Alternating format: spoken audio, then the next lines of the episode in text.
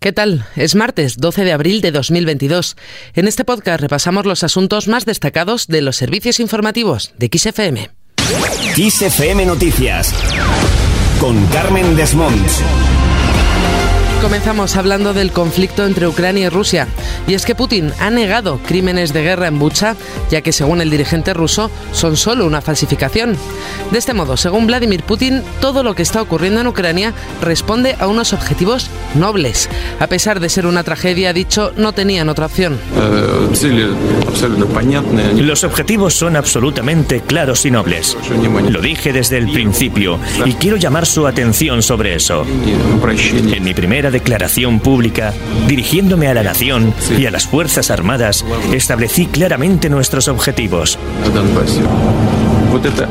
El objetivo principal es ayudar a la gente del Donbass. Era inevitable, solo era cuestión de tiempo. Y lo que hacemos, por un lado, salvar a la gente del neonazismo y por otro, tomar medidas para garantizar la seguridad de Rusia es lo correcto. No teníamos otra opción. Putin ha hecho estas declaraciones tras reunirse con el presidente de Bielorrusia, Alexander Lukashenko. Putin ha subrayado que la campaña militar en Ucrania va según lo planeado y que su duración dependerá de la intensidad de los combates, aunque ha matizado, los mandos rusos intentarán minimizar las bajas en sus filas. No obstante, estas declaraciones no concuerdan con las recibidas desde la parte ucraniana. Muy al contrario, el presidente ucraniano Volodymyr Zelensky ha asegurado que tienen constancia de la intención de Rusia de utilizar armas químicas, algo que para Zelensky significa que la reacción internacional a la agresión rusa debe ser mucho más severa y rápida. Uno de los oradores de los ocupantes rusos dijo que podrían usar armas químicas contra los defensores de Mariupol. Lo condenamos muy en serio. Me gustaría recordar a los líderes mundiales que ya se ha discutido el posible uso de armas químicas por parte de Rusia. En este momento, significa que la reacción a la agresión rusa tendría que ser mucho más severa y rápida. También la Unión Europea sigue de cerca el posible empleo de sustancias químicas en Mariupol. Así lo ha asegurado Nabila Masrali, portavoz del Servicio Europeo de Acción Exterior.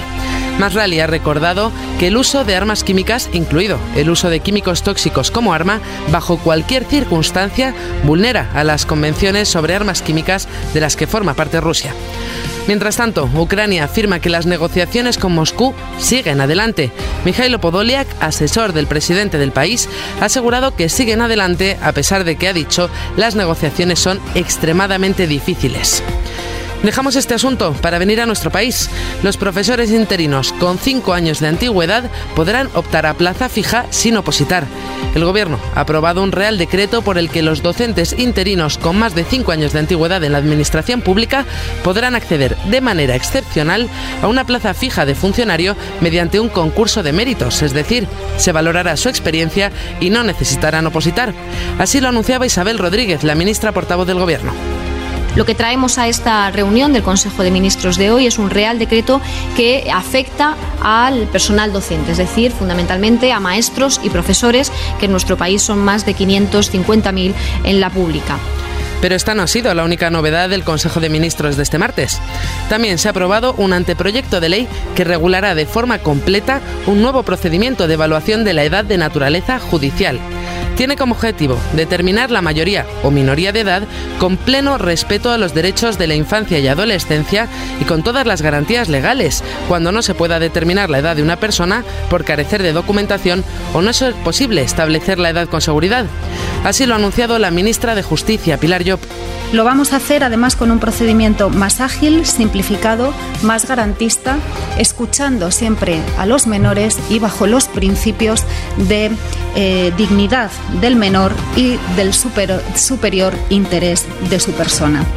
Más cosas, el Gobierno quiere reanudar conversaciones con el Frente Polisario. Así lo ha anunciado la ministra portavoz Isabel Rodríguez al ser preguntada por la decisión del Frente Polisario de suspender las relaciones diplomáticas con España por el cambio de posición con respecto al Sáhara. La portavoz ha defendido que el Gobierno exige la necesaria participación de la ONU en la resolución del conflicto entre Marruecos y el Sáhara.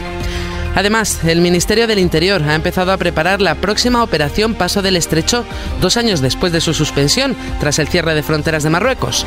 La operación se suspendió en 2020 a consecuencia de la pandemia y no se reanudó en 2021 cuando Marruecos mantuvo cerradas las fronteras con España.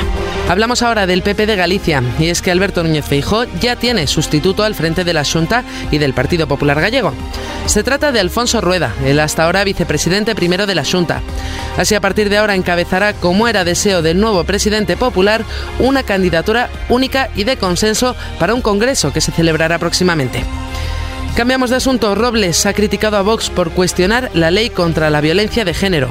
La ministra de Defensa, Margarita Robles, ha criticado a Vox por, ha dicho, su ignorancia y desconsideración hacia las mujeres.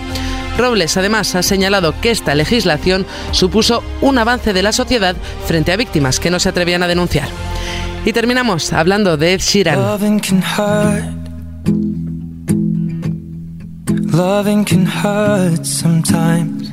Escuchamos Photograph, uno de los grandes éxitos de Ed Sheeran. Y esta será la única forma que tendremos de escucharlo, es decir, grabado. Y es que el mismo Ed Sheeran ha asegurado que no volverá a interpretar este tema. El motivo no es otro que las muchas demandas de plagio que ha tenido que enfrentar por esta canción. Si bien en la primera llegó a un acuerdo económico, que por cierto le costó 20 millones de dólares, en el último juicio ha salido victorioso. Pero dice que más allá de lo económico, para él ha supuesto mucho sufrimiento, por lo que no volverá a interpretarla. Con esto lo dejamos. Recuerda que la información continúa actualizada puntualmente cada hora en los boletines de XFM en directo. Adiós.